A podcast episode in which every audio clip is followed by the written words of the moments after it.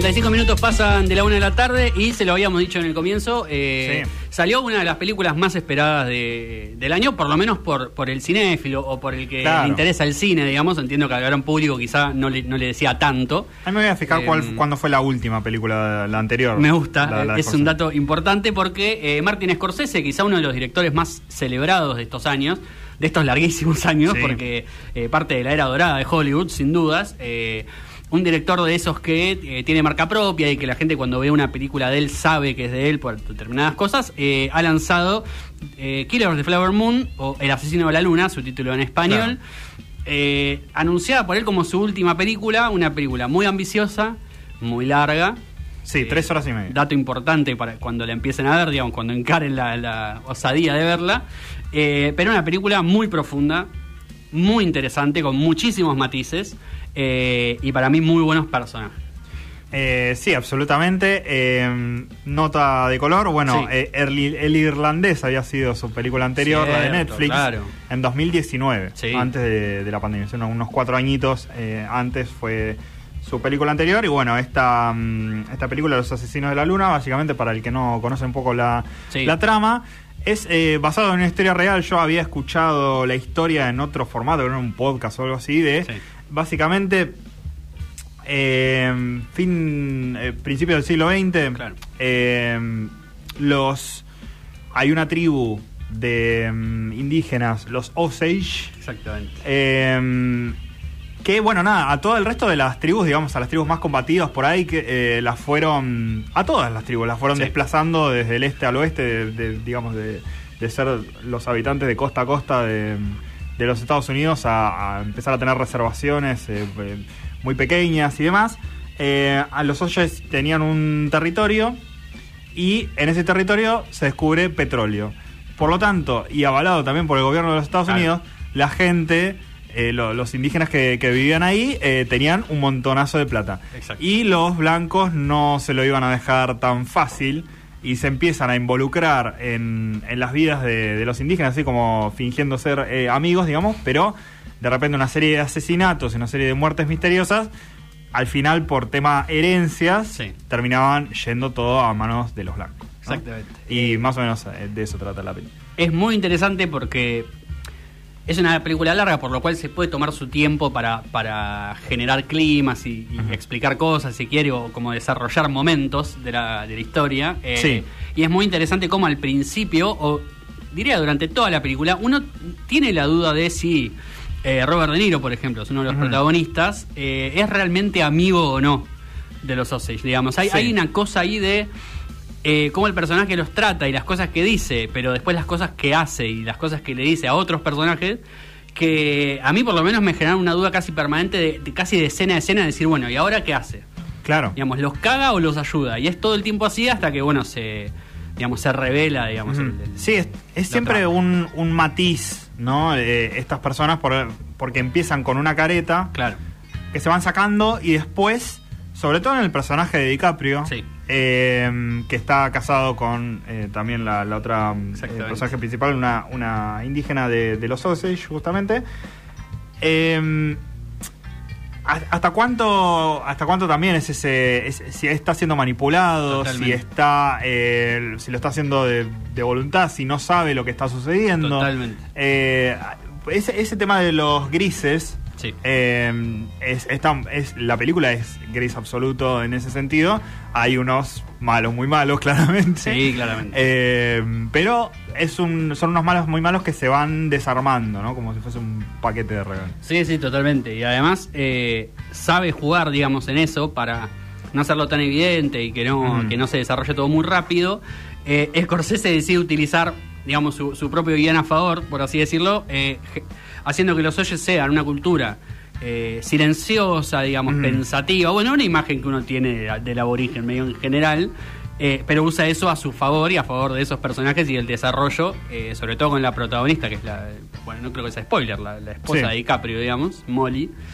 eh, que es un personaje recontra interesante, recontra intenso, pero que al mismo tiempo eh, utiliza mucho el silencio y utiliza mucho esos momentos eh, también para ir generando esa historia. Y eso a mí me voló la cabeza. Está buenísimo porque una de las primeras frases que le dice De Niro al Sí. juntarse con DiCaprio, eh, el yerno, eh, no, el. ¿Cómo sería? Sí, el yerno. No, ayer no, no. el sobrino. El sobrino. El sobrino. Eh, DiCaprio es el, el sobrino de, de Robert De De Niro. Una de las primeras cosas que le dice es: Mira, esta tribu es medio callada, ¿no? Sí. Pero no son boludos.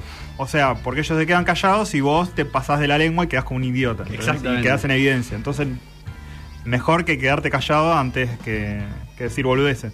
Y es un motivo medio de toda la película, ¿no? Sobre todo también en el, en el personaje de DiCaprio, de, de mantener las apariencias, pero eh, ser como tan nervioso, tan inseguro de no poder eh, mantener esa, esa capa de, mm, de lo siniestro y de, de- de la separación entre lo, lo- lo criminal y, y el acting que tienen que hacer. Eh, y eh, finalmente los, eh, los miembros de la tribu tomando esa actitud, ¿no? Como de, de estar en silencio, estar contemplativos para estar atentos a los ataques que están recibiendo. Exactamente.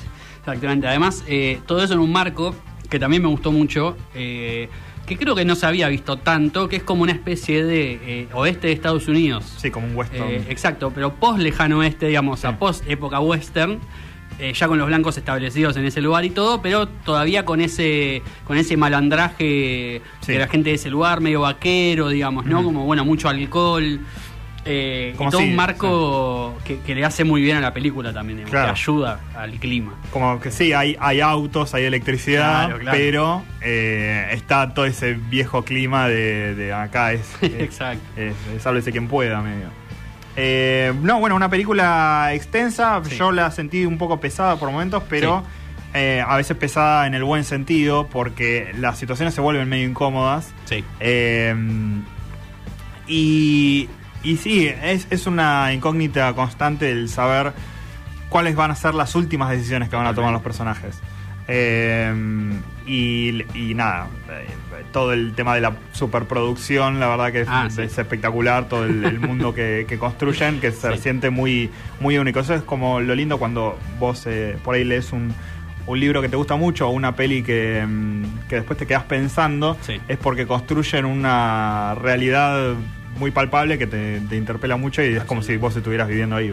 Absolutamente. Es una película que hay que tener eh, ganas si quiere verla, por eso, porque es larga y porque es verdad que es un poco pesada. Eh, se toma su tiempo en algunas cosas y demás.